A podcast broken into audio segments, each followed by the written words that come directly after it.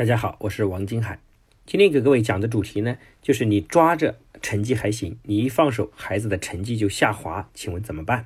今天我们发现，孩子读书，父母也非常的辛苦，除了督促写作业、检查作业，还需要忙前忙后，甚至孩子表现不好，父母也同样被老师批评，所以父母也非常的焦虑。所以很多父母说：“你说让我放手，可我一旦放手，孩子成绩就下滑；我一抓，孩子成绩就上来了。你说咋办？”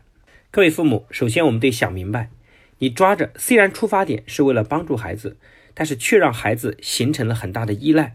其实孩子内心是没有动力的。有一位家长非常自豪地跟我说：“若是现在再参加高考，他自己一定考得比当年还好。”他讲这句话，说明这几年随着孩子一直读书，他也把初中、高中的课程又重新学了一遍。但是你看看他身边的孩子，一副蛮不在乎的表情。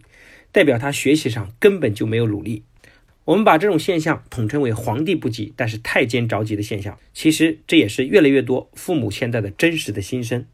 当我们还在一味的帮助孩子检查作业的时候，这里面就存在两点问题：第一，小学的知识我们还凑合够用，但是到了初中、高中我们就跟不上了。但是那个时候孩子却形成对我们学习的依赖，我们又帮不了他，请问怎么办？第二，一个孩子如果是依赖父母检查，那么考试的时候呢，我们又不能在身边，孩子还依赖我们，那就会变得非常的粗心，最后成绩也考得很差。所以各位父母，尽管老师希望我们帮助孩子检查作业，但是如果我们真的这么做了，反倒留下了非常大的隐患。所以对于孩子的作业，各位父母，我们只负责签字，但是检查的习惯和细心的品质，必须由父母来帮助孩子养成。关于这个想法呢，也可以去跟老师交流一下，希望得到老师的理解和支持。若是在前期孩子的作业很马马虎，父母需要下功夫的地方呢，是让孩子在思想上来重视这件事儿，在行为上让孩子自己去完成。所以，我们总结为：父母要学会放手，但是不能放眼。只有这样，才能培养孩子的学习态度和养成良好的学习习惯。各位父母，我们知道，同样是考试一百分。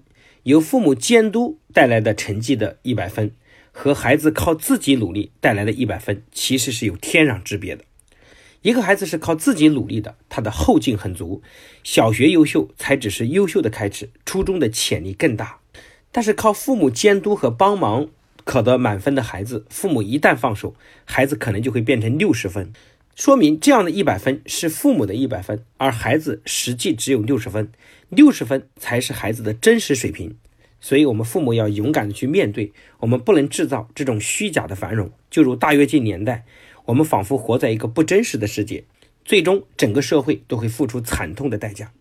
那很多父母说，我现在的孩子对我的学习就比较依赖，请问我该怎么办呢？我该如何放手呢？我们刚才讲过，如果我们放手，孩子成绩就下滑，这时候父母就有两种不同的方式来处理。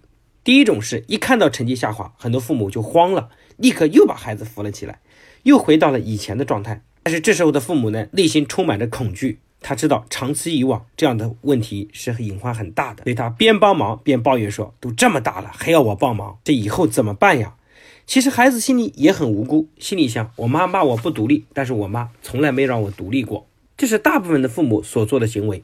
另一种比较有智慧的方式，就是当孩子一下子瘫在地上的时候啊，我们父母不是立刻把他扶起来。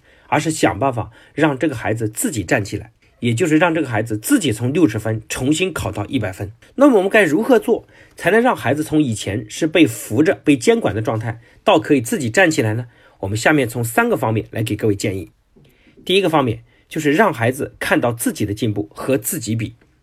比孩子不敢面对他六十分的现状更可怕的是，父母自己不敢面对，是父母的难以接受。让孩子内心充满着恐惧，所以，我们父母各位必须要回归到孩子本质，只有这样，才能让孩子跟自己比，看到自己六十分到六十一分的进步，而不是盲目的和以前以及和别人的一百分比而失去自信。就像两个孩子比赛爬楼梯，不能只用爬楼梯的高度来决定孩子的优秀，因为每个孩子的起点不一样，有的孩子呢是从地上的一楼爬到了三楼。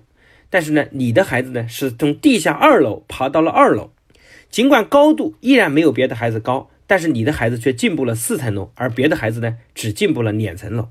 所以你发现一个人啊，只有和自己比，才能有自信，才能有幸福感、有喜悦感。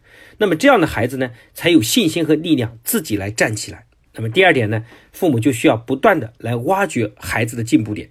关于这块内容呢，我们在前面也有不断的涉及过。如果父母想在孩子在哪方面有进步，就要想办法在哪方面来挖掘孩子这方面的进步点。比如说，如果你觉得孩子学习不够专注，你不是一味的批评他不专注。而是想办法通过生活中细微方面的进步来证明孩子越来越专注了，一直讲到孩子自己都相信开始。如果你不停的批评他的缺点，那么这个缺点也会被强化，也会被重复。如果反过来你挖掘他的进步点，那么这个进步点也会被重复。第三个就是把孩子的注意力啊放在积极乐观的事情上。有一个孩子打开了窗户，看到窗外满地的垃圾，就说：“妈妈，外面怎么那么脏呀？”妈妈就立刻推开旁边的另一扇窗户，说：“孩子，你开错窗户了，窗外全是绿草。”孩子的心情就立刻好了起来。其实，孩子的人生是积极乐观还是消极悲观，实际上就是他打开了不同的窗户，而父母就是那个为他打开窗户的人。很多父母特别善于数落孩子，甚至经常跟孩子翻旧账，经常说：“你总是这样。”其实就是把孩子的注意力永远放在孩子过去的消极、悲观和痛苦的事情上。这样的父母的做法呢，是很没有智慧的。有一天，有一个孩子跟他的妈妈说：“妈妈，我觉得自己特别笨，我很羡慕我们班里那些优秀的孩子。”各位妈妈看出这个孩子满脸沮丧的表情，知道此刻这个孩子打开的是一扇不好的窗户，而我们妈妈所要做的工作就是给他打开另一扇窗户。这个妈妈呢，就给他讲了一个故事，说有一天有一只猫躺在了地上，它觉得自己好渺小，好自卑，它就看着天上的太阳，就对太阳说：“太阳，你好优秀啊！”太阳说：“我哪里优秀了呀？”你看，当云彩来的时候啊，我就被云彩挡住了。小猫呢，接着又对云彩说：“云彩啊，你好优秀呀。”云彩说：“我也不优秀呀。”当风来的时候，我就被吹走了。那小猫于是乎对风说：“风啊，我好羡慕你呀。”风说：“你看，当我碰到墙的时候，我就吹不过去了，所以墙比我更优秀。”后来小猫又对墙说：“墙啊，你好优秀呀。”墙说：“没有呀，你看我每次都被老鼠给打穿。”猫又对老鼠说：“老鼠啊，你好优秀啊，我很羡慕你啊。”老鼠看见这只猫，吓得瑟瑟发抖，怯生生地说：“猫大哥，你在开什么玩笑呀？”他的孩子听完这个故事，就开始明白，其实这个世界上每个人都有优秀的地方。之所以自卑，是因为我们总是用自己的缺点和别人的优点在比。所以，父母要做一个非常有智慧的父母，就要学会调整孩子的情绪。我们把它理解为叫作为一个调情的高手。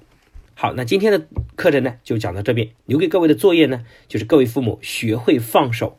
让孩子自己敢于去面对困难和挫折，从而自己站起来。但是呢，请记得不能放眼哦。好，那今天的课程就分享到这边，谢谢大家的认真聆听。如果您觉得这个课对您身边的朋友有帮助，请把它分享出去。